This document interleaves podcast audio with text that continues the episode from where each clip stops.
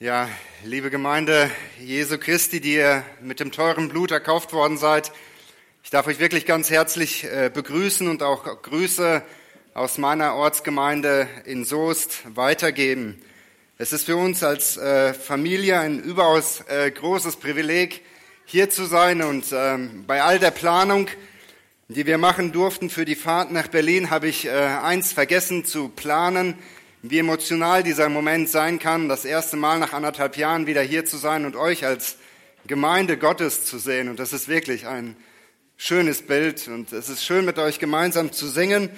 Es ist ermutigend zu sehen, dass neue Geschwister hinzugekommen sind, ähm, die auch Mitglied dieser Ortsgemeinde sind.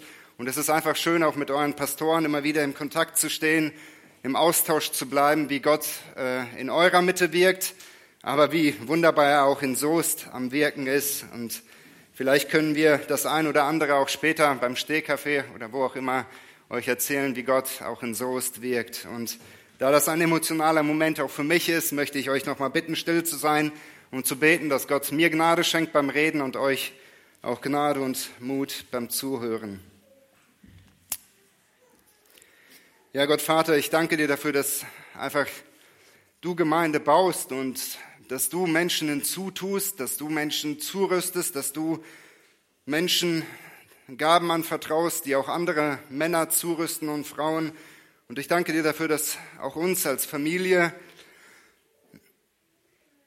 eine große Verbundenheit mit den Geschwistern hier vor Ort ist. Danke für die zweieinhalb Jahre, die wir hier sein durften. Danke für all die Dienste, die an uns als Familie getan wurden. Und danke dafür, dass man sich freut, dass es nicht um uns geht, sondern es geht um dich, es geht um dein Reich. Und ich danke dir für den Mut, den du schenkst, Herr, füreinander zu beten. Und ich möchte dich jetzt bitten, dass du Gnade schenkst beim Reden, Gnade schenkst beim Zuhören, damit dein Name wirklich verehrt wird. Amen. Kennst du dieses Gefühl, endlich durchatmen zu können? Endlich wieder einen ganz normalen Alltag zu erleben, ohne die ständigen Gedanken bei der Arbeit zu haben. Der Prüfungsstress, er liegt hinter dir und du freust dich wieder, diese alltäglichen sozialen Kontakte wieder pflegen zu dürfen. Oder du bist gerade in einer Lebensphase, wo du aufatmest, weil deine Kinder endlich durchschlafen. Vielleicht kennst du diesen Moment, wenn große Hürden deiner Lebensphase hinter dir liegen, die von dir viel abverlangten und du aufatmest. So ähnlich ging es Daniel und seinen drei Freunden. Als junge Männer wurden sie durch die Invasion aus Jerusalem nach Babylon in eine Gefangenschaft geführt. Diese Gefangenschaft war keine gewöhnliche, in dem man im kalten Keller irgendwo in Ketten liegt sondern der König Nebukadnezar sah einen Mehrwert in dieser Beute. Es waren junge Männer vom adligen Geschlecht, die jung, schön und schlau waren. Und das veranlasste den König, diese Männer in seine Eliteschule zu schicken, damit sie drei Jahre lang politisch, aber auch religiös umerzogen werden. Eine überaus kluge Strategie des Königs, gerade jungen Männern, jungen Menschen den Feind als Freund zu verkaufen, sie mit Reichtum und Ehre zu übersehen, damit sie ihm loyal bleiben. Nach dem Motto, mit Geld kann man alles kaufen. Diese Erziehung betraf auch ihre persönliche Identität. Es durfte sie nichts an ihre Heimat erinnern, geschweige denn an den Glauben, den sie an Gott hatten. Er änderte sogar ihre Personalien, deren Bedeutung und gab ihnen neue Namen, deren Bedeutung auf die Götter von Nebukadnezar hinwiesen. In Kapitel 1 lesen wir, dass Daniel und seine Freunde sich aber davon nicht beeindrucken ließen, sondern treu ihren Gott bekannten und keine Kompromisse schlossen. Wir lesen in diesen Abschnitten, dass Gott ihre Treue segnete, indem er ihnen Gelingen schenkte in ihrer Ausbildung, mit der sie mit Bravour abschließen konnten. Was in Kapitel 1 und 2 auffällt, dass Daniel im Rampenlicht des Geschehens steht. Er war derjenige, der immer wieder Widerspruch einlegte, wo die Ehre Gottes durch ihre Lebensphase oder durch ihre Lebensweise beschmutzt wäre. Er war derjenige, der in Kapitel 2 mutig zu einem zornigen König trat und ihm um Gebetszeit erbat, damit er ihm den Traum deuten könnte. Und nachdem Daniel den Traum des Königs durch Gottes Offenbarung deutete, schien alles überwunden zu sein. Und wir lesen Daniel 2, Vers 48, wie dieses Aufatmen so greifbar war.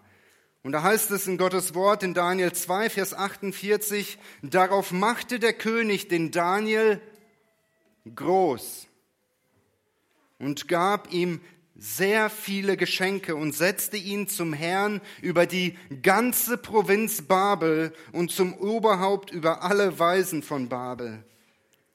Vers 49, Daniel aber erbat sich vom König, dass er Sadrach, Mesach und Abednego über die Verwaltung der Provinz Babel einsetzte. Daniel aber blieb am Hof des Königs. Ein tolles Gefühl, wenn die Anspannung abklingt und der Druck nachlässt, vor allem wenn man noch dafür belohnt wird, wie die vier jungen Männer, deren Zukunft gesichert schien und sie durch ihre Position in diesem Weltreich ziemlich unantastbar waren. Nach einem harten Kampf tut Ruhe gut, nicht wahr? Die Bibel Gottes Wort beschreibt uns, dass das Leben eines Christen ein Kampf ist. Um Missverständnisse aus dem Weg zu räumen, kämpfen wir Christen nicht gegen andere Menschen, indem wir sie durch Gewalt und Druck und Manipulation bekehren wollen, sondern dieser Kampf richtet sich nach Epheser 6, Vers 12 gegen die weltlichen Einflüsse, gegen den Fürsten dieser Welt und gegen unseren alten Adam. Dein Leben als Christ ist ein Kampf, weißt du das? Die Bibel lehrt kein bequemes Wohlstandsevangelium und Christentum von Ruhe und Sicherheit. Und Paulus verwendet dieses Bild eines Kämpfers in seinen Briefen andauernd. Dieser Glaubenskampf ist im Gegensatz zu den Kriegen dieser Welt, die immer Leid und Zerstörung hervorbringen, ein guter Kampf.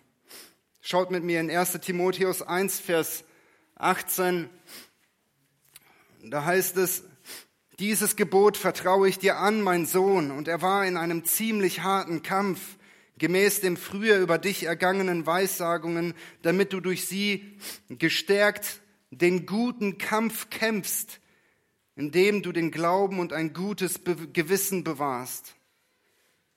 1. Thessalonicher 2, Vers 2 sondern obwohl wir zuvor gelitten hatten und misshandelt worden waren in Philippi, wie ihr wisst, gewannen wir dennoch Freudigkeit in unserem Gott, euch das Evangelium zu verkünden unter viel Kampf.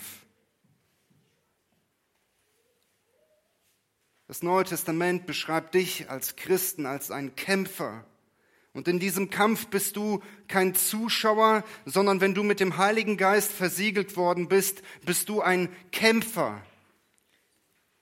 Jeder Wiedergeborene ist aufgefordert nach Philippa 1, Vers 27 bis 30, miteinander, in einem Geist, einmütig für die Botschaft des Evangeliums zu kämpfen.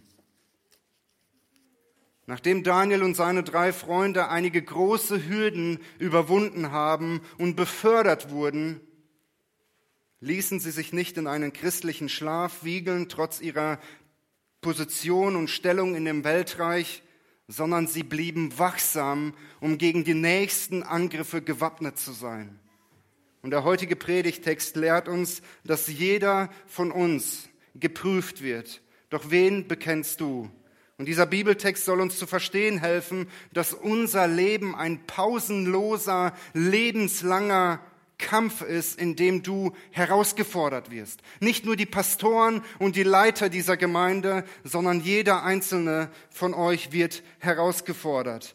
Gott und seine absolute Wahrheit mit dem Mund zu bezeugen und mit dem Leben es auszuleben. Und ich möchte euch bitten, mit mir das ganze Kapitel Daniel 3 zu lesen und aus Gottes Wort zu lernen, was es bedeutet, geprüft zu werden und zu kämpfen.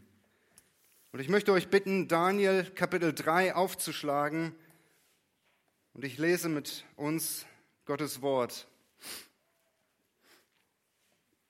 Und da heißt es, der König Nebukadnezar ließ ein goldenes Standbild anfertigen, 60 Ellen hoch und 6 Ellen breit. Das stellte er in der Ebene Dura in der Provinz Babel auf.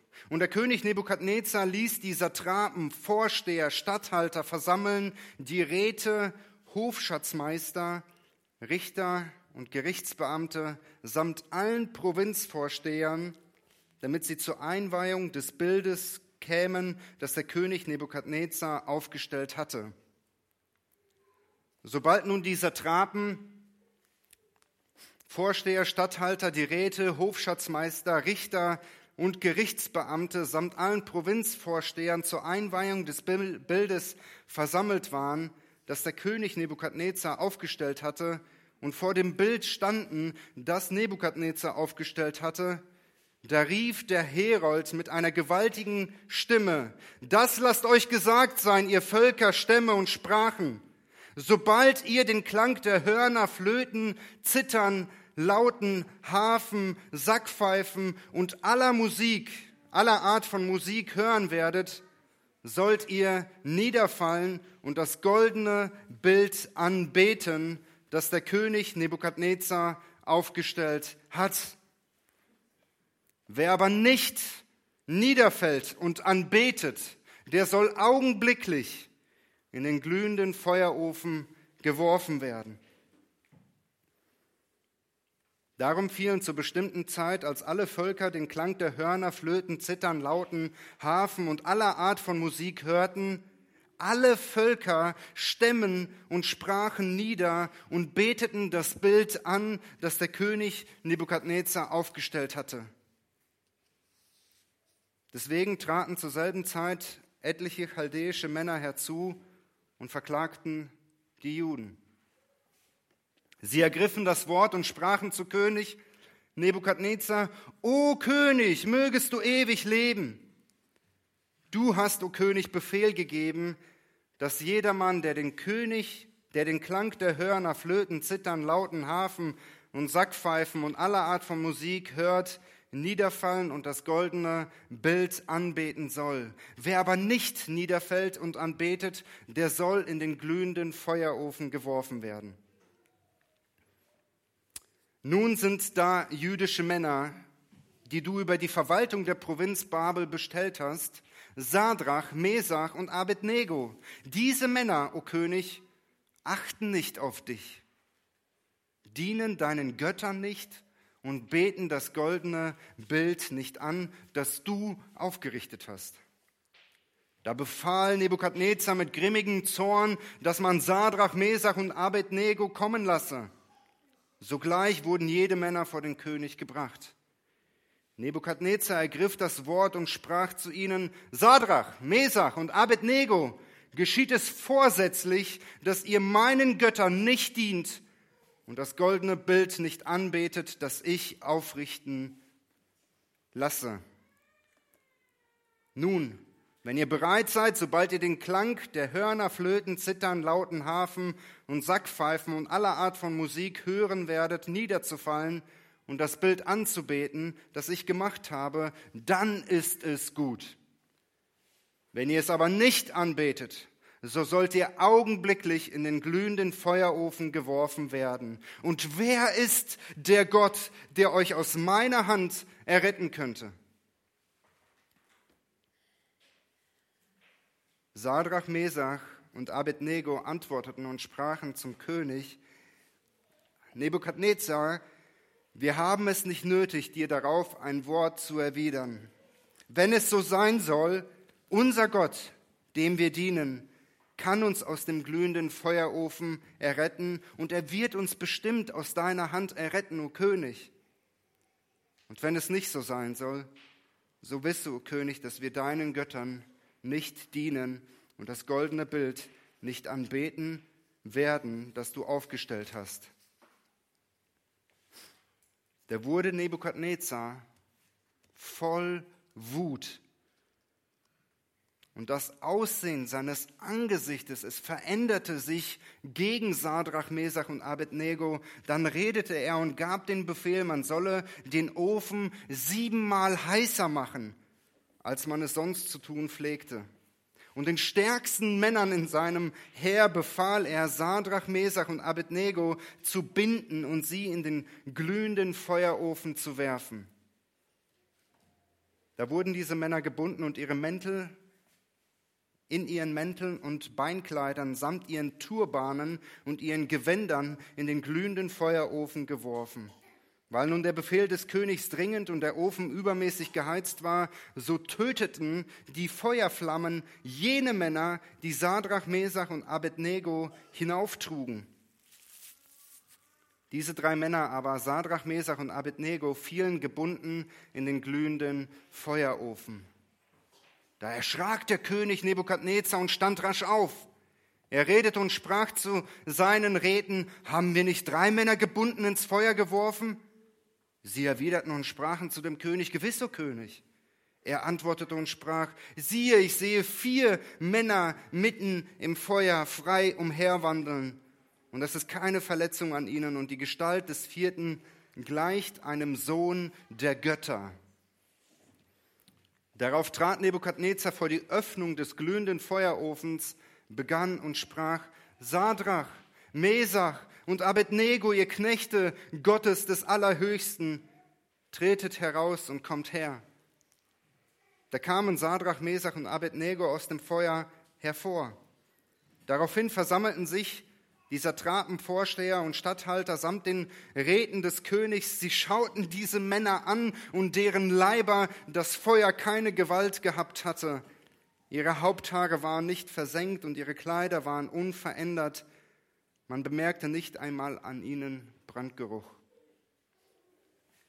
Da ergriff Nebukadnezar das Wort und sprach, Gepriesen sei der Gott Sadrach, Mesach und Abednego, der seinen Engel gesandt und seine Knechten errettet hat, die ihn, die auf ihn vertrauten und das Gebot des Königs übertraten und ihre Leiber hingaben, weil sie keinen anderen Gott verehren und anbeten wollen als ihren Gott allein.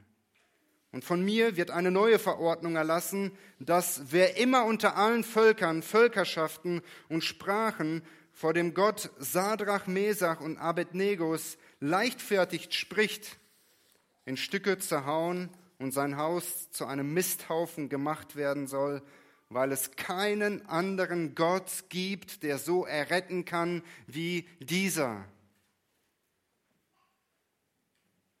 Daraufhin machte der König Sadrach, Mesach und Abednego groß in der Provinz Babel. Herrlicher Text mit viel Emotionen und mit, einer, mit vielen biblischen Wahrheiten. Die Gliederung kann man wie folgt gliedern. Ergibt, diese Gliederung ergibt sich durch den Dialog, der hier immer wieder stattfindet. Vers 1 bis 7, der geschaffene Nationalgott, wir sehen in den Versen 8 bis 12 die Verweigerer der Anbetung, Verse 13 bis 15 der Hochmut von Nebukadnezar, die Verse 16 bis 18 das herrliche Bekenntnis von den drei jungen Männern, Verse 19 bis 20 das vollzogene Urteil und Vers 24 bis 30 Gott bekennt sich. Vielleicht einige allgemeine Beobachtungen zu dem, zu dem Text.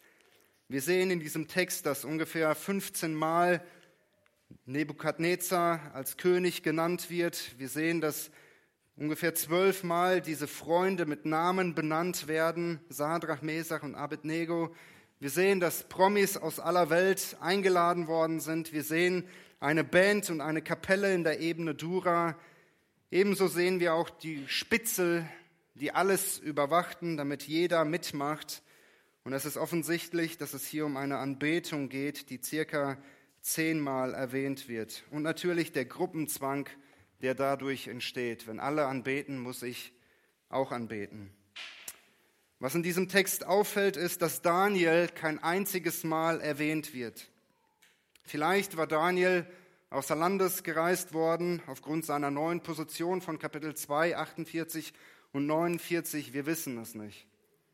Die Freunde standen in den ersten zwei Kapiteln im Schatten von Daniel und unterstützten ihn. Doch jetzt wird ihr Glaube wörtwörtlich durch Feuer erprobt. Und wir sehen hier in diesen Versen, dass Gott uns nicht überfordert, aber dass Gott uns zur rechten Zeit immer fordert. Wir werden lernen, dass jeder Glaube auf Echtheit geprüft wird, weil ungeprüfter Glaube kein Glaube ist. Lass mich noch ein paar Worte zu dem Kontext sagen.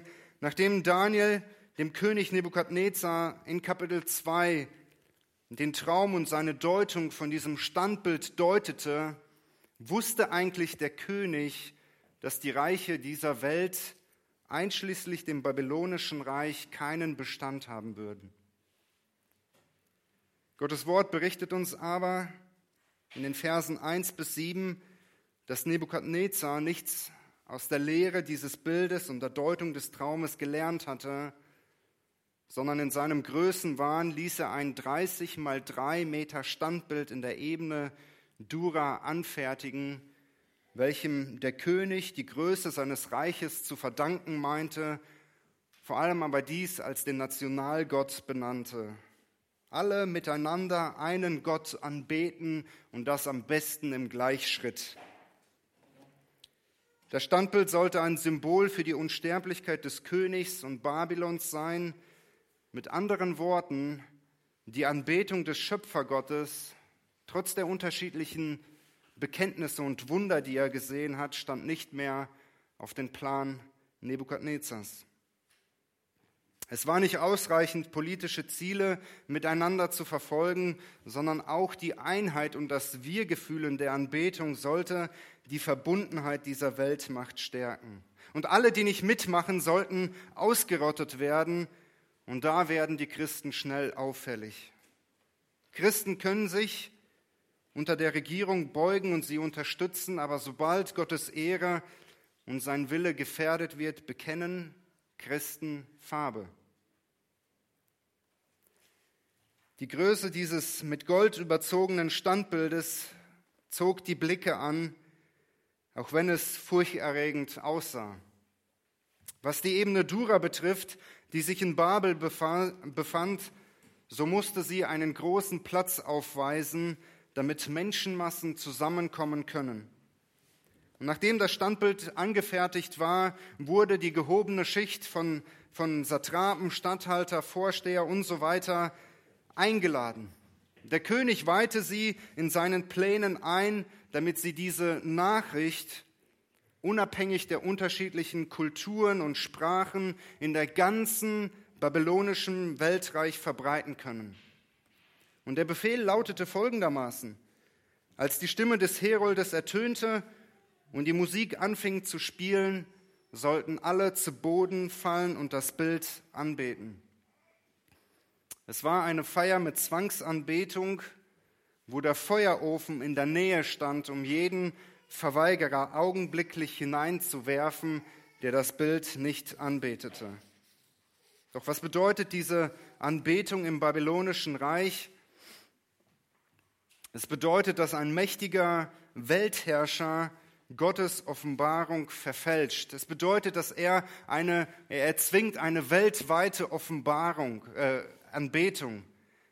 Er fordert religiösen Gehorsam, er verführt, Gottes Gebot zu übertreten, er beeinflusst die ganze Welt, er vereinigt Religion und Staat und er gebraucht die Musik zur Vernebelung der Gesinnungen mit dem Ziel, um seinen Gesetzen Geltung zu verschaffen. Und das war das Ziel von Nebukadnezar.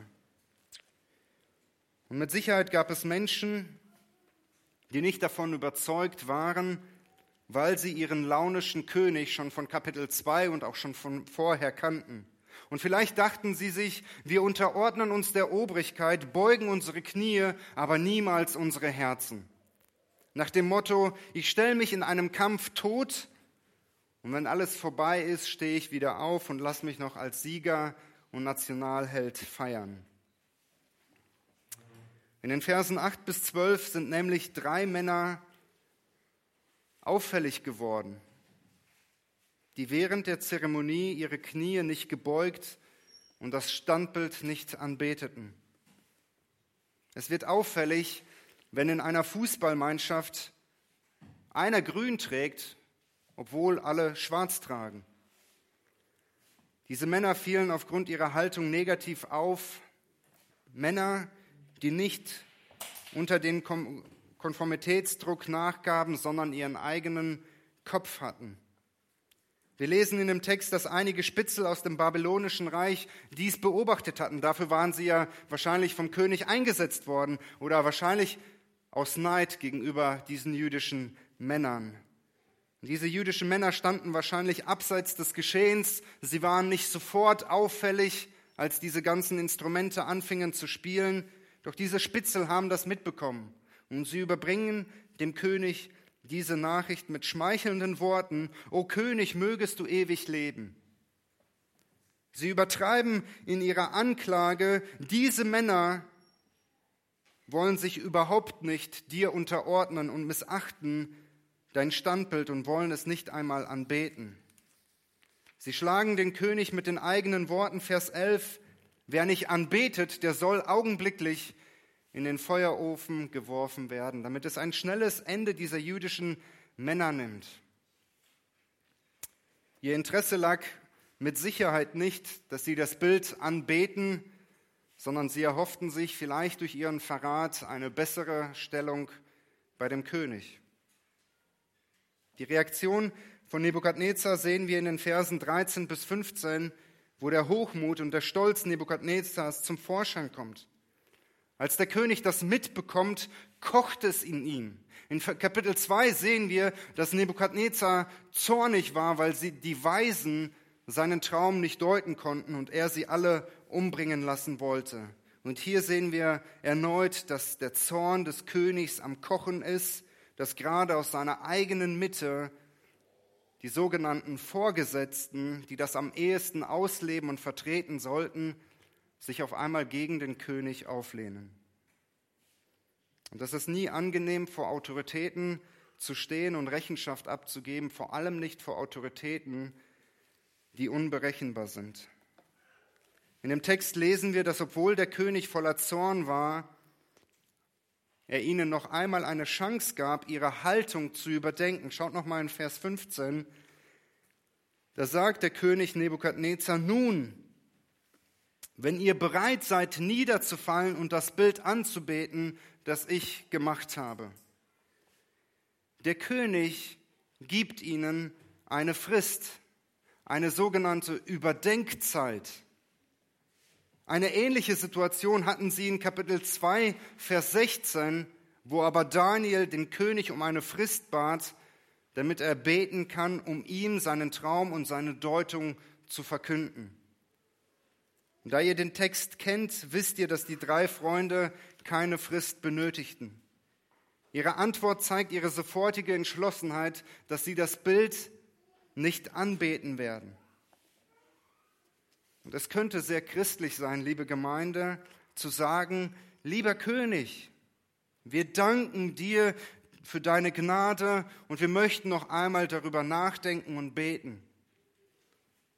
Aber hätten sie der Frist zugestimmt, würden sie mit der Sünde spielen. Ihr Lieben, für einige Entscheidungen brauchen wir nicht eine extra Gebetszeit einzuplanen, um den Willen Gottes zu erfahren, sondern wir müssen uns dazu bekennen, wo ganz klar Sünde im Spiel ist. Denn die Zeit des Zögerns kann ein Fallstrick für dich werden, indem du Wahrheiten verchristlichst und dir schön einredest. Ist es nicht dieser Kampf in unserem Herzen bei einem entstandenen Streit, der uns auseinanderbrachte und wir in Selbstmitleid durch Selbstgespräche am Abwiegen sind, wer den Schuld trägt? Ich werde auf keinen Fall den ersten Schritt zur Vergebung und Versöhnung tun, der andere war schuld. Wir räumen uns Fristen des Schmollens ein und sind bereit, Tage verstreichen zu lassen, obwohl wir doch wissen, dass es nicht um die Schuldfrage geht, sondern wie können wir wieder Frieden schaffen? Wie kann ich die Person, die vielleicht auch mir Unrecht getan hat, das Evangel für das Evangelium gewinnen? Und dazu brauchen wir Menschen um uns herum, die diese toten Winkel in unserem Leben von Stolz und Hochmut ausleuchten. Dabei sind die Stellen der Bibel so klar und warnen uns vor irgendwelchen Kompromissen zu schließen. Und deshalb brauchen wir Gläubige eine klare Theologie, weil unser Gott ein Gott ist, der sich offenbart hat. Und weil er sich offenbart hat, ist er ein eifersüchtiger Gott, der um seine Ehre kämpft. Er erwartet Loyalität und kompromisslose Nachfolge. Und ein Beispiel sehen wir in dem Beispiel von Josef, wo die Frau des Potiphas ihn näher auf die, auf, auf die Pelle rückte und er sie nicht mit höflichen Worten äh, wegdrängte und sagte, nein, ich möchte das nicht, sondern er floh von ihr. Er sah die Gefahr und er sah, dass es keine Frist erlauben würde, dass es keine Frist notwendig ist, um dieser Sünde zu entfliehen. In unserem Text sehen wir in einem sehr scharf formulierenden Bekenntnis, beziehen die Männer, bevor der König diese Worte ausspricht, Stellung. Und das vor einem zornigen Gott. Und wir sehen, dass sie sich zu dem allmächtigen Gott, der sie führte und täglich über sie wachte, ein Bekenntnis. Und in ihrem Bekenntnis lassen sie keine Missverständnisse oder Hintertürchen offen, sondern sie machen dem König klar, dass sie das goldene Bild nicht anbeten werden. Und da heißt es, wenn es so sein soll, unser Gott, dem wir dienen, kann uns aus dem glühenden Feuerofen erretten und er wird uns bestimmt aus deiner Hand erretten, o König. Und auch wenn es nicht so sein soll, so wisse, o König, dass wir deinen Göttern nicht dienen und auch das goldene Bild nicht anbeten werden, das du aufgestellt hast. Ihr Gottesbild war geprägt dass Gott in seiner uneingeschränkten Allmacht den besten Plan für ihr Leben hat. Und dieser Plan, er beinhaltet auch Leid, durch welches unser Glaube geprüft wird. Ihre Prinzipien im Glaubenskampf waren klar. Sie stellen hier nicht die Frage nach dem Warum, sondern nach dem Wie. Wie können wir Gott in dieser Lebenssituation ehren? Und sie bekennen sich zu Gott und seinem geoffenbarten Willen an den Menschen, damit verneinen sie alles, was gegen den Willen Gottes durch unser Leben getan werden kann. Ihre Haltung in diesem Glaubenskampf war klar, dass Gott derjenige ist, der Prüfung im Leben zulässt. In Kapitel 1 wird uns dreimal erwähnt, Vers 2, und der Herr gab. Was hat der Herr ihnen gegeben? Er hat Leid zugelassen. Wir sehen in Kapitel 1, Vers 9, und Gott gab. Was gab Gott? Er gab Segen, indem er ihre Treue segnete. Und wir sehen in Vers 14, und Gott gab, dass Gott ebenfalls mit dem Leid auch ein, auch Gelingen schenkt, indem sie Prüfungen mit Bravour bestehen können. Der Inhalt des Glaubenskampfes ist, Gott Gott zu ehren, indem wir sein Wort nicht nur glauben, sondern es auch im Gehorsam befolgen. Und das bedeutet, dass wir Soldaten Jesu Christi sind und jeder von uns wird geprüft. Das bedeutet, dass wir als Soldaten Jesu Christi kämpfen sollen. Und die Bibel beschreibt die Gläubigen als Kämpfer, die einen guten Kampf kämpfen. Deine Identität in Christus sollte die eines Soldaten sein, der seine Rüstung Tag und Nacht trägt, der den Umgang mit dem Wort Gottes, welche unsere Waffe ist, beherrscht, weil wir nicht alleine sind, sondern du als Soldat Jesu auch für deine Nächsten Verantwortung trägst. Und Paulus fordert uns auf, diesen Glaubenskampf als Soldaten zu kämpfen. 1 Timotheus 6, Vers 12, kämpfe. Das ist die Aufforderung, das ist der Befehl. Kämpfe den guten Kampf des Glaubens. Wir sehen, dass andere dich schützen und unterstützen können, Aber doch lautet der Befehl an jeden Einzelnen von uns, kämpfe. Jeder von uns wird diesen Kampf kämpfen. Es ist ein persönlicher Kampf, wo dein persönlicher Glaube an Gott geprüft wird. Deine Loyalität als Diener Gottes wird auf den Prüfstein gestellt. Es ist dein persönlicher Glaube oder der Glaube deiner Eltern, deiner Freunde oder der Gemeinde. Als Soldaten stehst du in diesem Kampf, somit stehst du entgegen dem, was die meisten in der Gesellschaft glauben und leben. Du bist sozusagen ein schwarzes Schaf in der Gesellschaft wie die drei Freunde, weil der Glaube an Gott nur einen Weg zur Errettung beschreibt, der Jesus Christus heißt. Und weil Jesus dieser einzige Retter ist, durch den wir Vergebung unserer Schuld bekommen, unterstehen wir seiner Regentschaft. Und seiner Regentschaft zu unterstehen bedeutet, Widerstand zu erleben. Warum? Seine Regentschaft beinhaltet, dass es nur eine absolute Wahrheit gibt, dass es nur einen Gott gibt, dem Anbetung gebührt. Und alles andere bedeutet Götzendienst und es Lüge.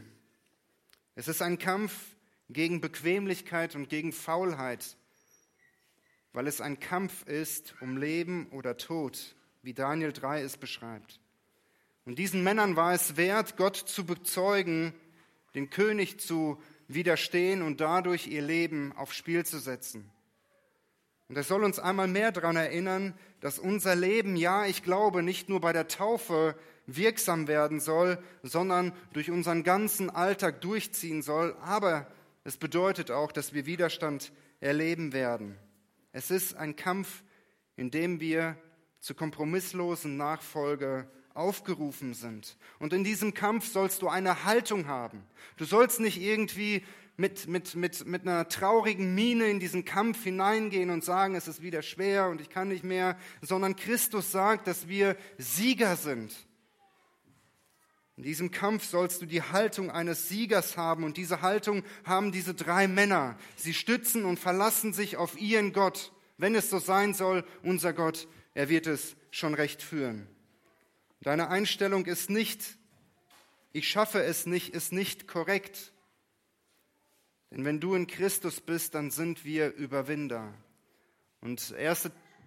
1. Johannes 5, Vers 4 erinnert uns an diese Wahrheit, denn alles, denn alles, was aus Gott geboren ist, überwindet die Welt.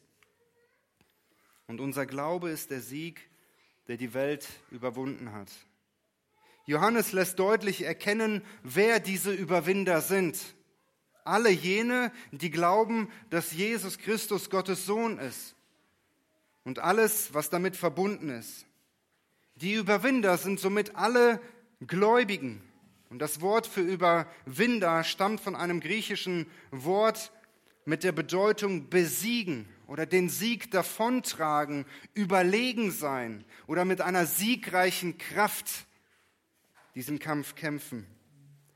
Das Wort spiegelt eine wirkliche Überlegenheit wider, die zu überwältigendem Erfolg führt. Der Sieg ist offensichtlich und er beinhaltet den Sturz des Feindes, sodass der Sieg für alle sichtbar wird.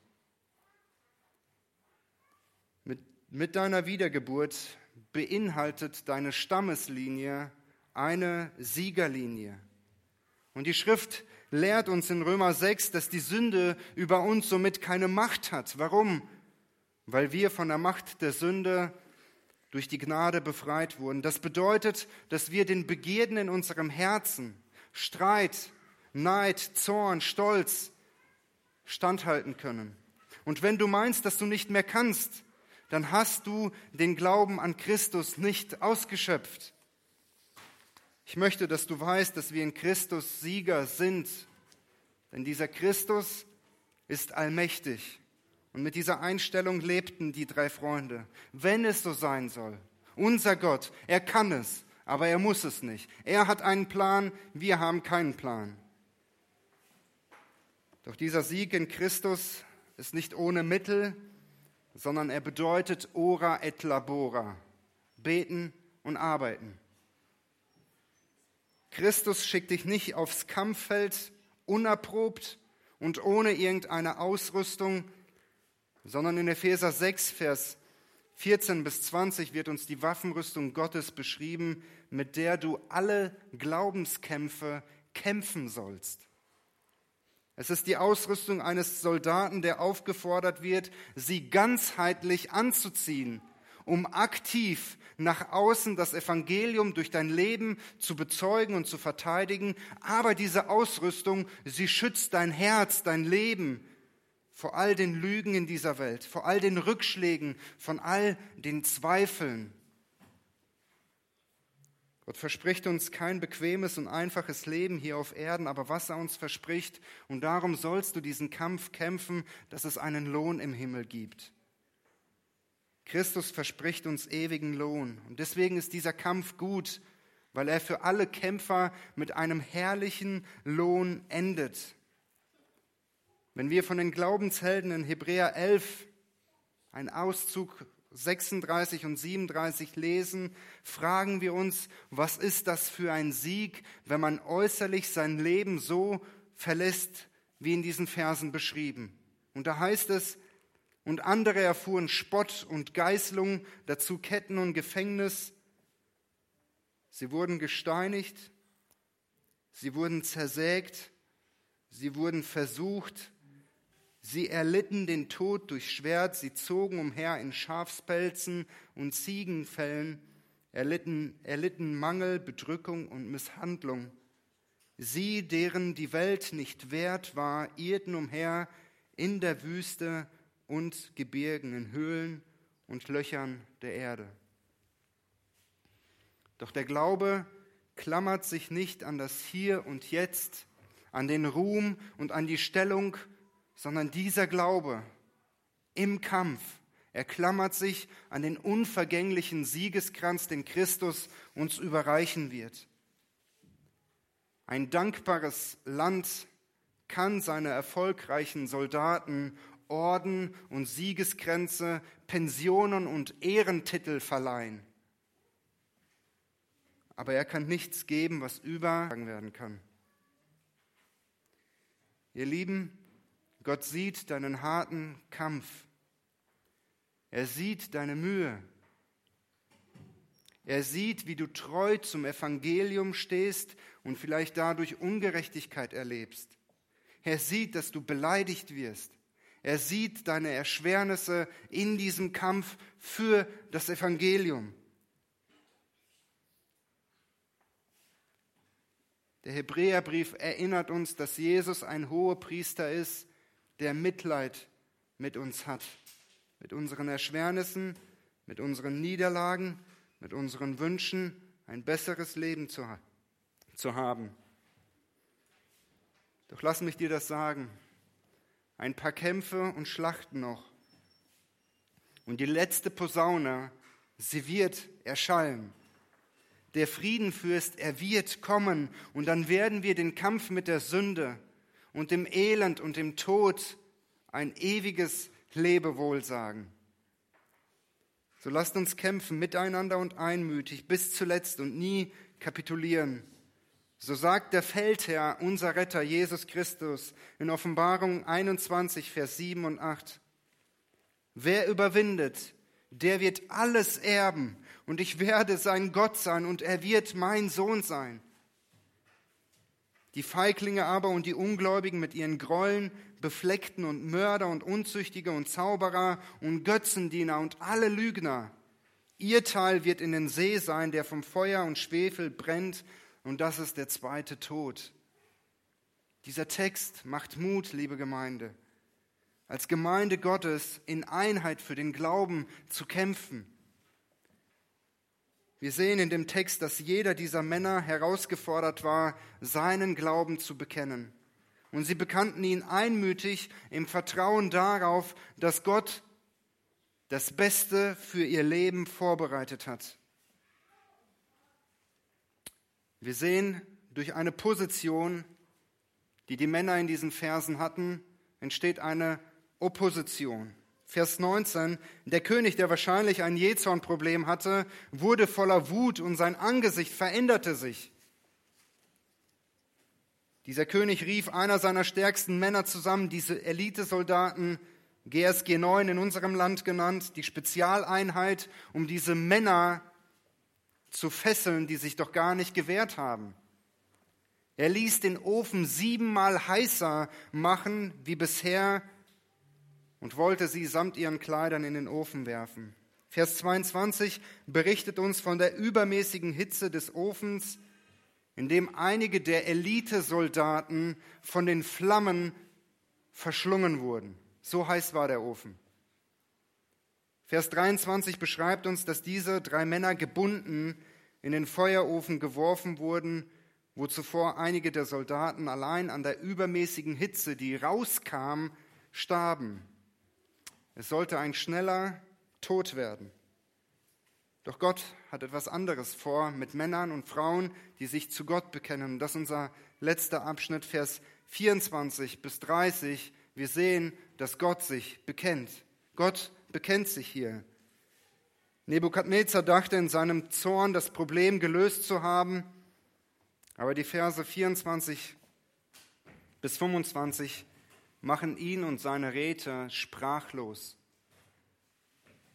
Wahrscheinlich hatte der Feuerofen eine Öffnung gehabt, wodurch man die Qualen derjenigen sehen konnte.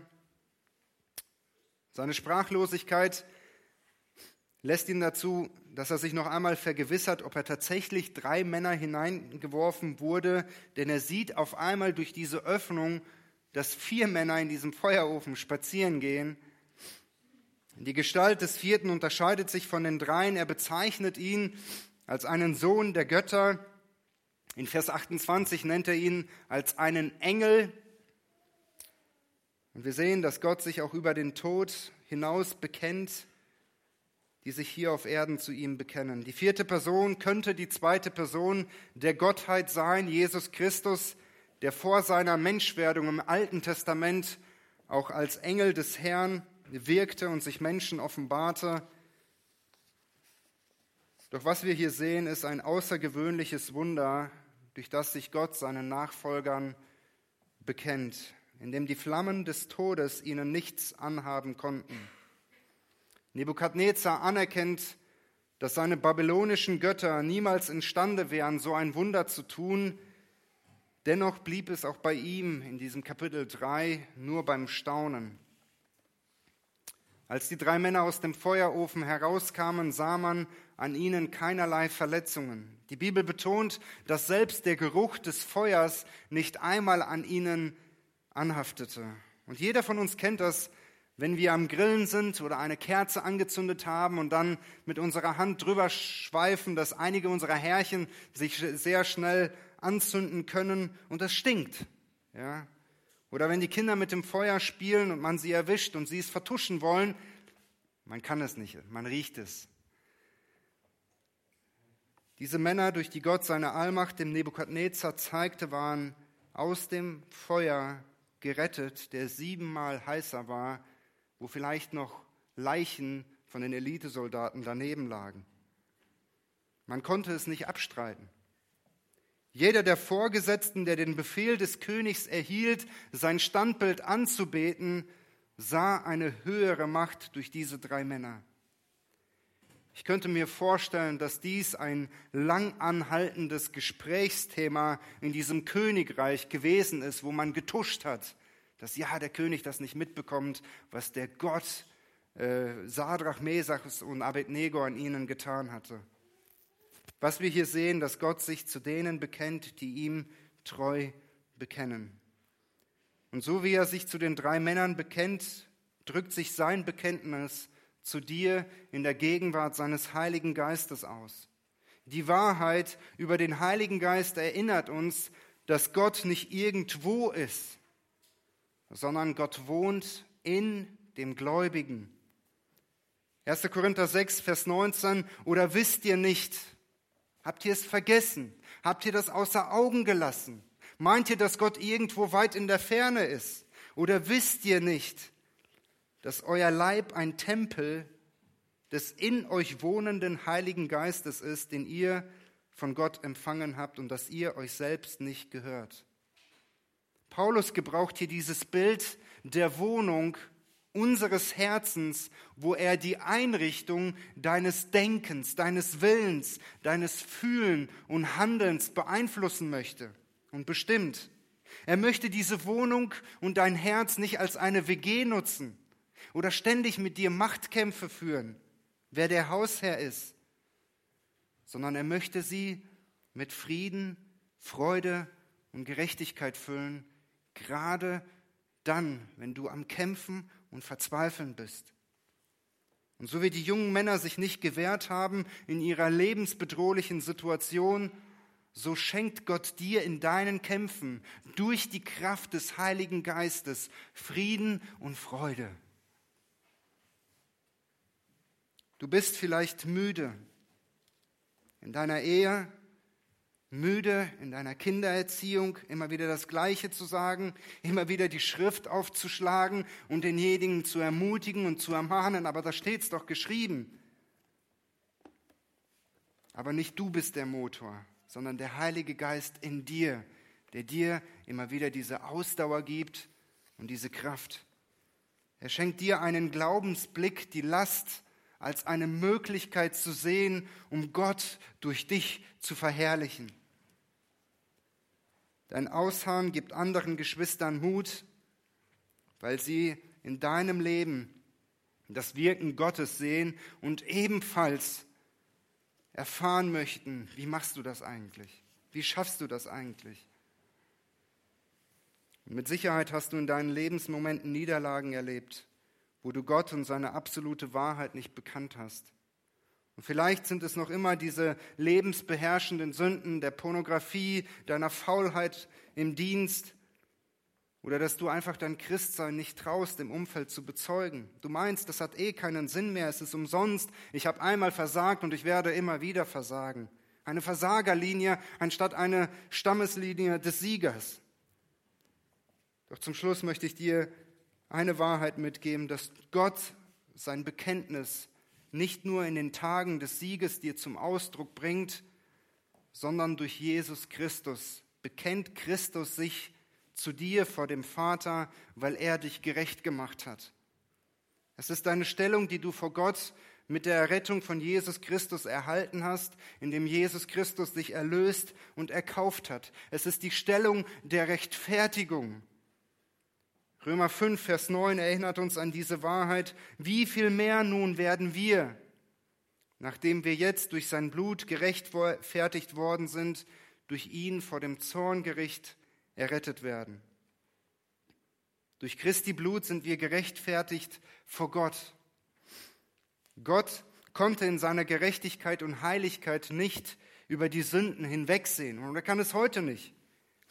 Er konnte seine Gnade nicht auf Kosten seiner Gerechtigkeit ausüben. Aber die Gerechtigkeit Gottes hat ihre volle Befriedigung in dem Werk Jesu Christi am Kreuz gefunden. Der Herr Jesus hat durch sein Opfer allen gerechten Ansprüche Gottes im Hinblick auf die Sünde völlig entsprochen. Und diese Wahrheit soll dich ermutigen, aufzustehen und kleine Glaubensschritte erneut zu tun. Die Verse 28 bis 29 enden mit einer menschlichen Beförderung, so wie Daniel, der geprüft wurde, ebenfalls in Kapitel 2 befördert wurde. Neben dem erließ Nebukadnezar das Gesetz, dass es einen viel höheren Gott gibt, der nicht gelästert werden darf, sonst wird er in Stücke zerhauen werden. Ein Text voller Spannung und Emotionen, wo Gott sich treu zu denen bekennt, die sich ihn vor den Menschen bekennen, die ihn vor den Menschen bekennen.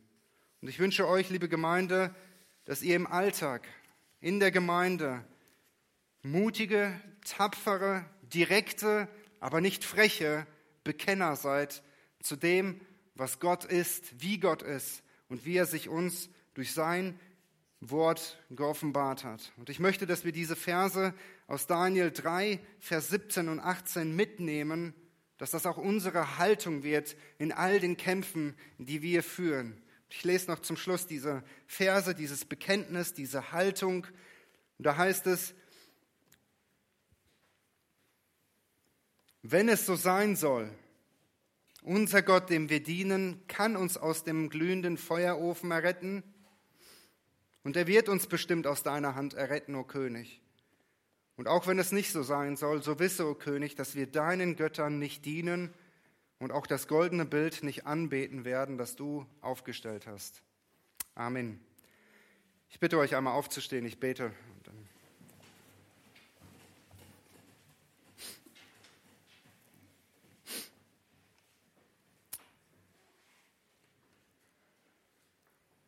Herr Jesus Christus, ich danke dir dafür, dass du uns dein Wort gegeben hast. Danke dafür, dass du uns Geschichte hinterlassen hast, in dem wir sehen können, wie andere Männer und Frauen zuvor gelebt haben, wie sie Christsein, Glauben, den Glauben an Gott bekannt haben. Und danke auch für diese Begebenheit, für diese Wahrheit aus deinem Wort. Danke für diese drei Männer, die in den ersten zwei Kapiteln im Schatten von Daniel standen und vielleicht noch nicht in diesem Reifeprozess, diesen Reifeprozess erreicht haben, um vor dem König deinen Glauben, diesen Glauben zu bekennen. Aber Herr, wir sehen, dass jeder von uns geprüft wird. Jeder wird auf den Prüfstand gestellt. Dieser Gruppenzwang, der vielleicht uns ein bisschen, äh, der mitschwingt, der uns ähm, das Leben etwas vereinfacht, er, er wird irgendwann mal aufgelöst werden. Denn Herr, wir müssen irgendwann mal dich bekennen. Wir müssen, und es wird irgendwann mal offenbar, wem wir dienen, Herr. Und ich danke dir dafür, dass diese drei Männer einmütig dieses Bekenntnis, diese Haltung ähm, hatten und das vor dem König bekannten, Herr, dass du ein Gott bist, der souverän ist, ein Gott, der wirklich Leid zulässt, aber ebenfalls, Herr, so wie wir es in Kapitel 1 gesehen haben, dass du Gelingen schenkst, Herr. Und ich danke dir dafür, dass diese drei Männer standhaft blieben. Danke dafür, dass sie dich bekannt haben. Und ich möchte dich bitten, Herr, für die Geschwister, die hier am Kämpfen sind, Herr, die pausenlos, ununterbrochen, Tag und Nacht am Kämpfen sind, die müde sind, die schwach sind, die vielleicht gefehlt haben, Herr. Schenke ihnen wirklich diesen Mut, Herr, zu wissen, dass unser Leben ein Kampf ist, zu wissen, dass wir eine Stammeslinie von Siegern um uns haben, zu wissen, dass wir aufgefordert sind, die Waffenrüstung Gottes zu tragen und zu wissen, dass es einen herrlichen Lohn gibt, Herr. Möchte das unsere Motivation sein, möchte das äh, unsere Kraft sein, Herr, damit du verherrlicht wirst. Amen.